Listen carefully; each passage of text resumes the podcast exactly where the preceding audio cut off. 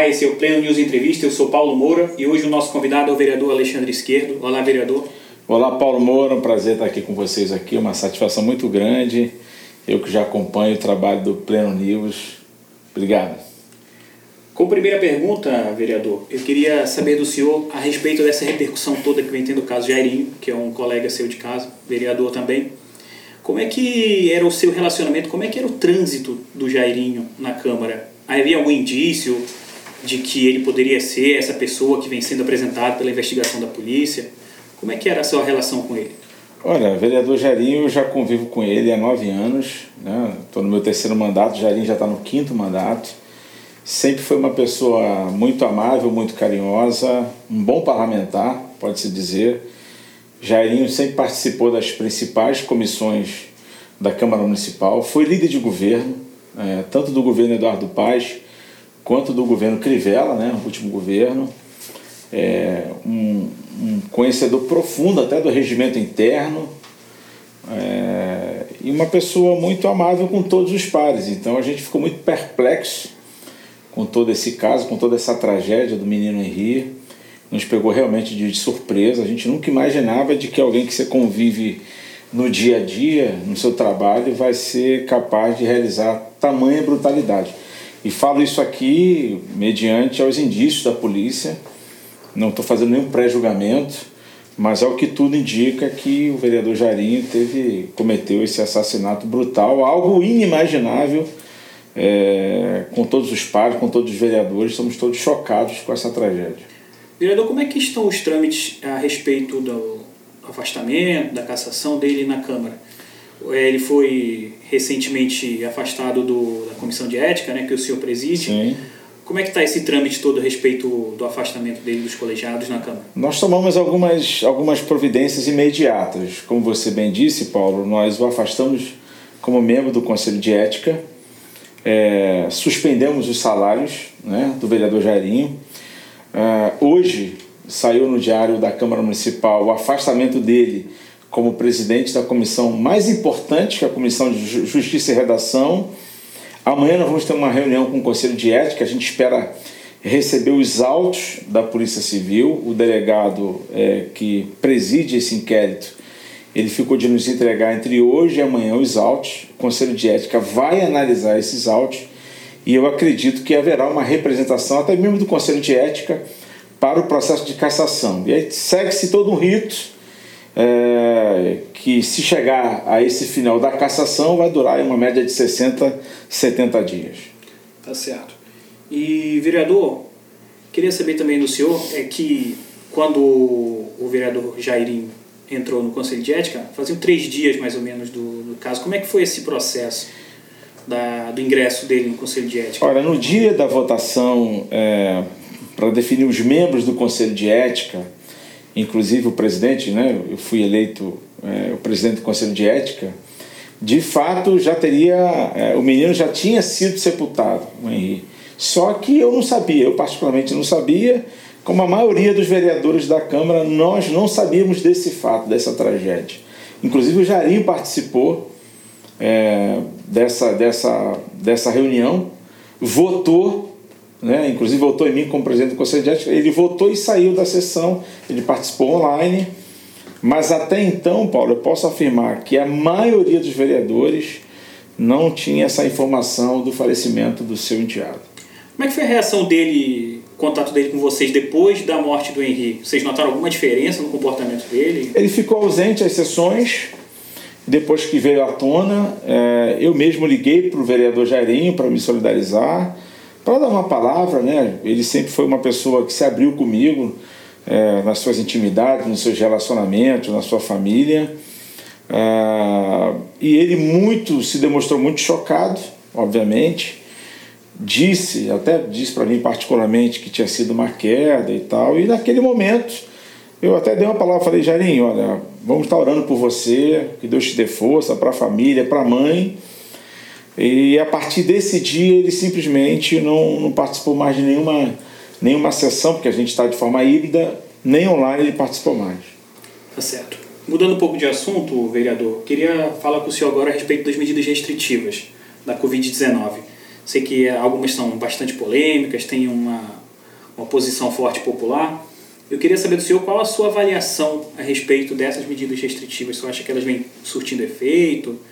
Que elas são de total é, positividade? Tem algum ponto que o senhor mudaria? Qual é a sua avaliação a respeito dessas medidas? É, eu posso, posso falar aqui eh, das medidas restritivas aqui da cidade do Rio de Janeiro, que eu acompanho mais de perto, junto com o prefeito Eduardo Paz e com o secretário Sorães. Inclusive, nós participamos de algumas reuniões prévias até das, das decisões tomadas pelo prefeito Eduardo Paz. Surtiram efeito, sem dúvida nenhuma. Nós tivemos é, é, um impacto numa curva assim que as, as medidas foram tomadas. É, quero aqui ressaltar que a, a maior medida que a Câmara vem tomando é na questão do transporte público. Né? Inclusive, eu sou presidente da Comissão de Transporte e Trânsito da cidade do Rio de Janeiro. A gente tem cobrado do Executivo um investimento maior. Inclusive, a Câmara Municipal aprovou essa semana para que a Prefeitura faça um aporte financeiro, tendo em vista que o município é, encampou o BRT, né? É, é, quem conduz hoje o BRT. A gente entende que o maior vetor de transmissão do Covid está no transporte público e não nas igrejas. Vale ressaltar que o prefeito Eduardo Paz não fez nenhuma restrição às igrejas, mas de fato as restrições ao fechamento de bares, talvez até nas praias, naquela semana é, a gente viu sim um resultado positivo nas curvas, é, diminuição de internação, diminuição de óbitos, tanto é que na semana seguinte houve um afrouxamento, pode-se dizer assim, nas, nas decisões tomadas pelo prefeito aqui na cidade do Rio de Janeiro. Que o senhor falou agora há pouco das igrejas, queria uma opinião sua a respeito da decisão do STF de permitir que as cidades restringam as atividades presenciais das igrejas. Qual a sua opinião a respeito dessa decisão, vereador? Totalmente contrário, o STF já vem é, extrapolando né, no seu poder. Isso, isso já iniciou quando o o STF decide que os prefeitos e os governadores decidam, né, e tomam as prerrogativas em relação ao isolamento social, a lockdown e por aí vai. Isso já foi uma atitude, no meu ponto de vista, errada. E essa decisão do STF de decidir de que é, cabe aos prefeitos e governadores o fechamento da igreja também é uma decisão equivocada, do meu ponto de vista. É, na maioria das igrejas, pode-se dizer, você vai e eu desafio, o próprio prefeito Eduardo Paz foi comigo em algumas igrejas e viu que a gente respeita todo o protocolo, álcool gel na porta, o distanciamento social, todo mundo de máscara, as igrejas estão fazendo dois, três, quatro cultos para respeitar. E a gente sabe da importância que é. Eu não estou falando só da igreja evangélica, eu posso falar da igreja católica ou qualquer outra religião, nós estamos falando de templos a importância que é nesse momento de crise, de angústia, de tristeza, de depressão, é, o apoio espiritual para essas pessoas. Então, acho que foi uma decisão muito equivocada do STF. Entendi. E falando ainda a respeito do STF, você acredita que ele, a Corte, a Suprema Corte, tem interferido muito nas decisões do, do Executivo, especialmente o Executivo Federal? Há uma interferência exagerada nesse caso? Exagerada, exacerbada Agora você vê de uma, uma decisão do Supremo exigindo uma CPI contra o presidente Bolsonaro. Da mesma maneira que o STF é, determina que a prerrogativa de, é, em relação à Covid de protocolo seja do governador e do prefeito, há uma, uma, algo contraditório. Por exemplo, vou dar um exemplo aqui do prefeito Eduardo Paz. Ele decidiu a, a volta às aulas presenciais. Então a prerrogativa é do prefeito. Ele decidiu. E aí a justiça vai e decide que não, as aulas somente online. Então existe o judiciário hoje, é, em algumas atitudes, quer ser o executivo e quer ser o legislativo. É como diz o próprio pastor Sila, que é meu pastor, nós estamos vendo a ditadura da toga. Isso é muito preocupante Nesse momento de pandemia, a, a, não, há, não tem nem como a gente se, se manifestar, o povo ir para a rua, porque certamente, se assim fosse, o STF não estaria tomando essas decisões. E aí causa um atropelo nos ritos, né? Total. Você, tem, você, não segue as regras do legislativo que deveriam ser seguidas. Total. Isso gera uma insegurança jurídica no país. Agora, a decisão do STF de anular todas as acusações do ex-presidente Lula. Que insegurança que isso vai gerar no país, né? Aproveitando o gancho que o senhor acabou de falar do ex-presidente Lula, queria saber sua opinião a respeito dessa decisão que foi tomada pelo ministro Edson Fachin, depois aprovada pelo plenário. O que, que senhor acha que tem de problemas jurídicos nessa decisão tomada pelo, pelo STF? Olha, eu acho um atropelo total. Lula foi julgado e condenado em todas as instâncias e por unanimidade. E aí, depois de quatro anos, esse mesmo é, grupo jurídico, corpo jurídico, é, claro que a gente sabe que o enfraquecimento do, do próprio da figura do Moro, agora dizer que houve desconfiança, atropelo nas investigações, a gente sabe que isso é um jogo político para que o Lula se tornasse elegível para vir candidato ano que vem. Isso está claro, né? Acredito que exista uma articulação clara muito dentro clara. do STF para. Muito clara. Na minha opinião, está clara e a população brasileira já percebeu isso é, esse jogo justamente é um ano antes da eleição e agora Lula se torna elegível, já está fazendo campanha, articulações para ser pré-candidato para o ano que vem. O senhor acredita que essa decisão de tornar o Lula elegível novamente vai alterar muito o quadro político que estava se apresentando, que estava se apresentando para 2022? Eu acho que altera. É, já tinha. Já, se falava em terceira via, eu acredito que agora a eleição vai ser polarizada, né? direita e esquerda. É, vai enfraquecer essas terceiras vias, uns nomes que, é, como o próprio Dória, e se falam em. E esses nomes antipolítica que o senhor acredita que vai. Não, não acredito que, que, que vai deslanchar. Não vai deslanchar. A eleição de 2022 vai ser é, esquerda-direita polarizada se, for, se não for o Lula, a quem é? Porque às vezes ele diz que não é candidato, mas a gente sabe que é. Mas acho que mudou, acho que agora não é que mudou, definiu esse quadro para a eleição para 2022. Ele fala em ser candidato a vice, você acredita que isso não seja acredito. real? E se ele for um candidato a vice? Não acredito, Lula é pela sua arrogância e orgulho, não acredito que Lula seja vice de nenhum outro candidato. Queria falar agora do seu posicionamento ideológico cristão, conservador, né, que o senhor defende bastante, o senhor é inclusive um dos principais expoentes do conservadorismo na Câmara. E o senhor se engaja bastante, a gente vê que o senhor se engaja bastante em pautas relativas aos valores morais e éticos defendidos pelo conservadorismo. Ano passado o senhor falou muito da questão do livro que seria lançado pela Xuxa. Queria que o senhor falasse um pouco dessa defesa dos valores conservadores que o senhor faz no Legislativo. Bem, eu fui eleito é, pela ampla maioria de conservadores. Então, essa é a minha pauta, a pauta da família, do direito das crianças, dos nossos valores cristãos e dos valores morais. Isso, isso tem sido, desde o meu primeiro mandato, uma luta na Câmara Municipal. É, não, não, não nego isso, não negocio esses princípios. Como você falou da questão é, do livro da Xuxa, mas a gente falou do, do livro dos super-heróis. Discutimos muito durante quatro anos sobre o Plano Municipal de Educação, que foi a questão da ideologia de gênero e sexualidade que estava incluída no Plano Municipal de Educação, assim como foi derrubado no Congresso né, pelos deputados federais. Nós também derrubamos no Plano Municipal de Educação. Isso foi uma luta muito árdua, mas conseguimos vencer. É, e já conseguimos barrar tudo quanto é tipo de lei que vai contra a família. Né? A gente não tem nenhum tipo de preconceito contra pessoas. A nossa discussão, o nosso debate é de ideias, de princípios e disso a gente não abre mão. É, vou te dar um exemplo aqui.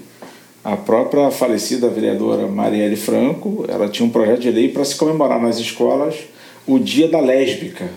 Isso acrescenta em quê? Promover o homossexualismo acrescenta em quê?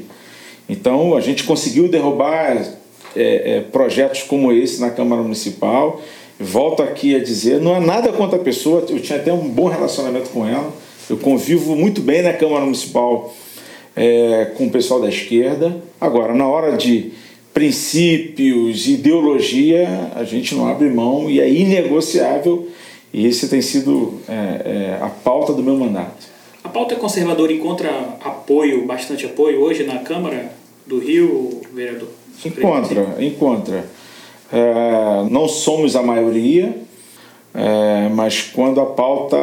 E claro, você tem que explicar para os seus pares, porque muitas das vezes os projetos eles não são assim tão claros como esse, como eu falei, o dia da lésbica, não é, mas lá no, no, no tem sempre um, uma palavra, um, uma forma, então você tem que estudar bem o projeto. Um jabuti, né? Tem sempre um, um jabuti, que eu ia usar essa palavra aqui, tem sempre um jabuti, e aí o nosso papel é estudar também todos os projetos que a esquerda apresenta e aí você vai para um processo de convencimento para os seus pares, né, para os vereadores, e eu posso dizer que a maioria caminha com essa pauta conservadora.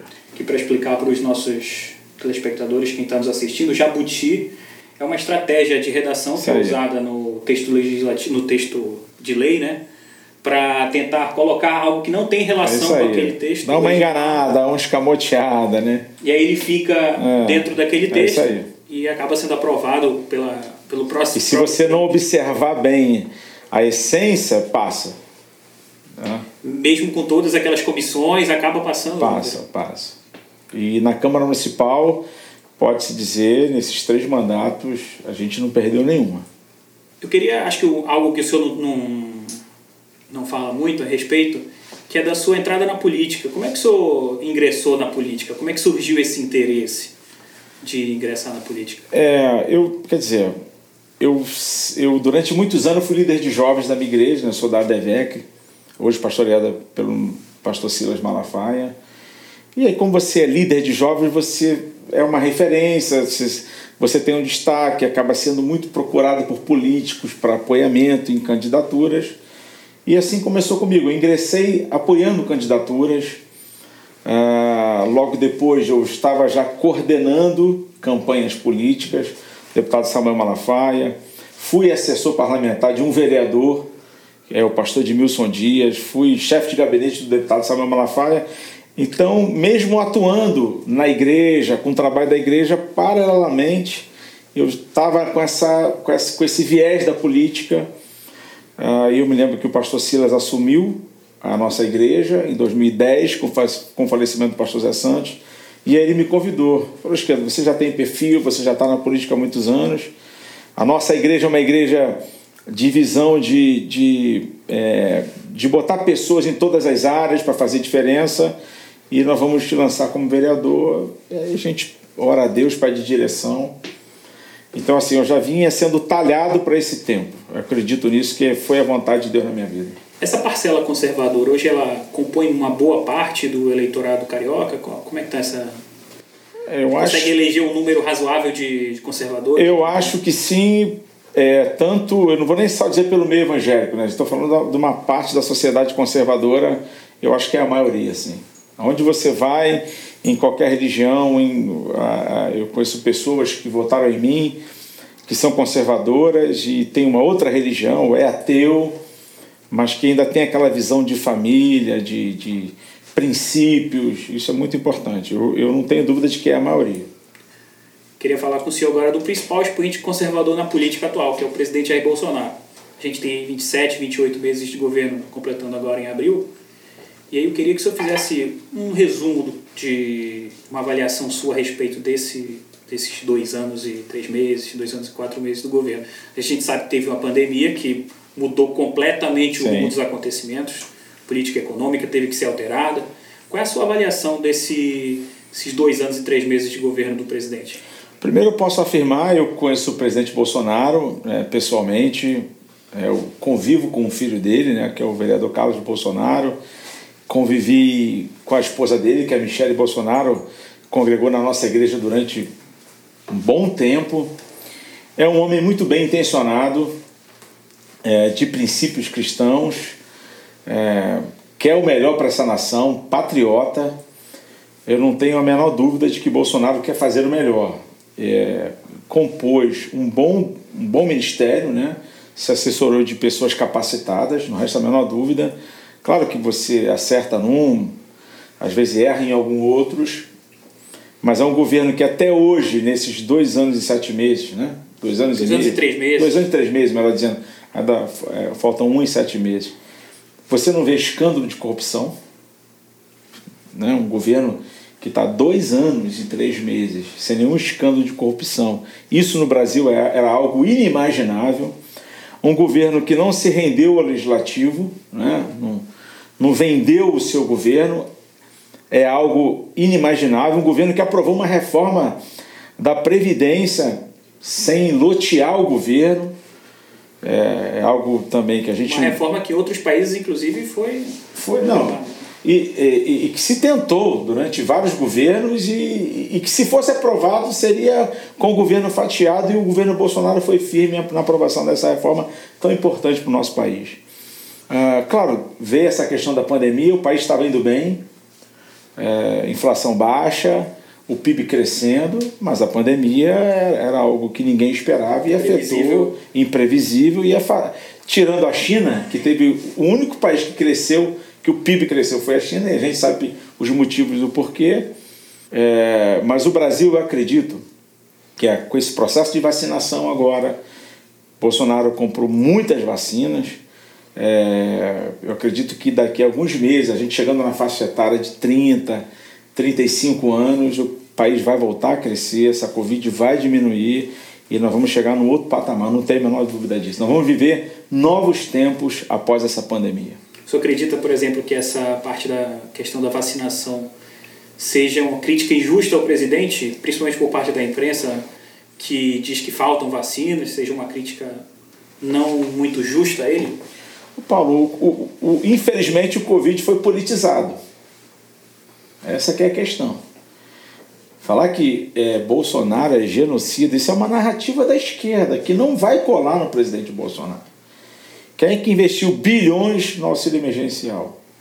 O presidente Bolsonaro.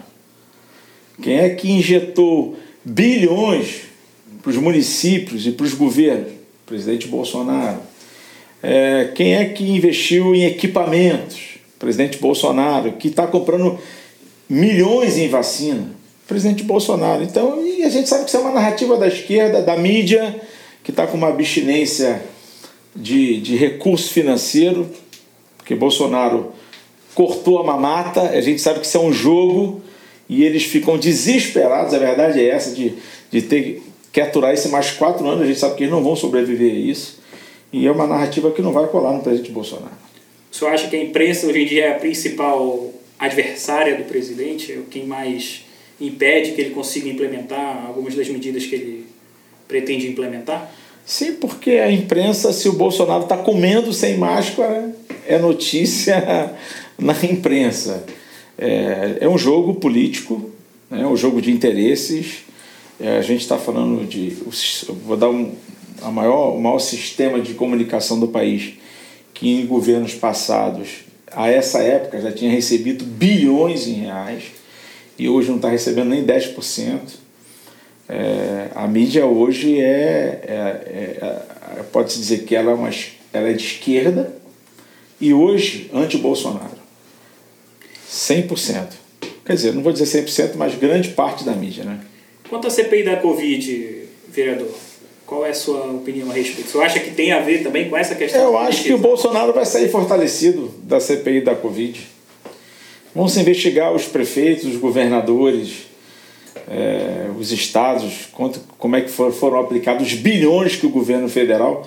Eu acho que não vai ser ruim, não por mais que tenha um jogo para conduzir, para colar a imagem de genocida, né, de negacionista, eu não tenho dúvida, Bolsonaro vai sair fortalecido dessa, dessa CPI. Quero fazer uma pergunta que chegou bastante dos leitores para que fizéssemos ao senhor, que é qual conselho o senhor daria hoje ao presidente Jair Bolsonaro? Se eu estivesse do lado dele lá como conselheiro, o que, que o senhor aconselharia que ele fizesse? Eu aconselharia comunicar melhor as, as políticas públicas que ele tem feito para o país. Eu acho que o governo Bolsonaro comunica muito mal. É, eu acho que falha nisso. Isso eu já tenho conversado com o próprio vereador Carlos Bolsonaro, que é a pessoa mais próxima, é filho dele.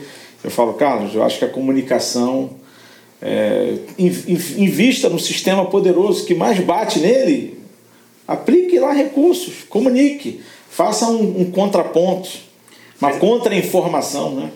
Essa falha, você acredita que se deva a, a alguém, a algum...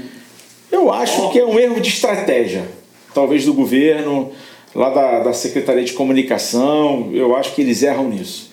O governo Bolsonaro tem feito muita coisa boa, muita coisa boa. E precisa chegar para a população.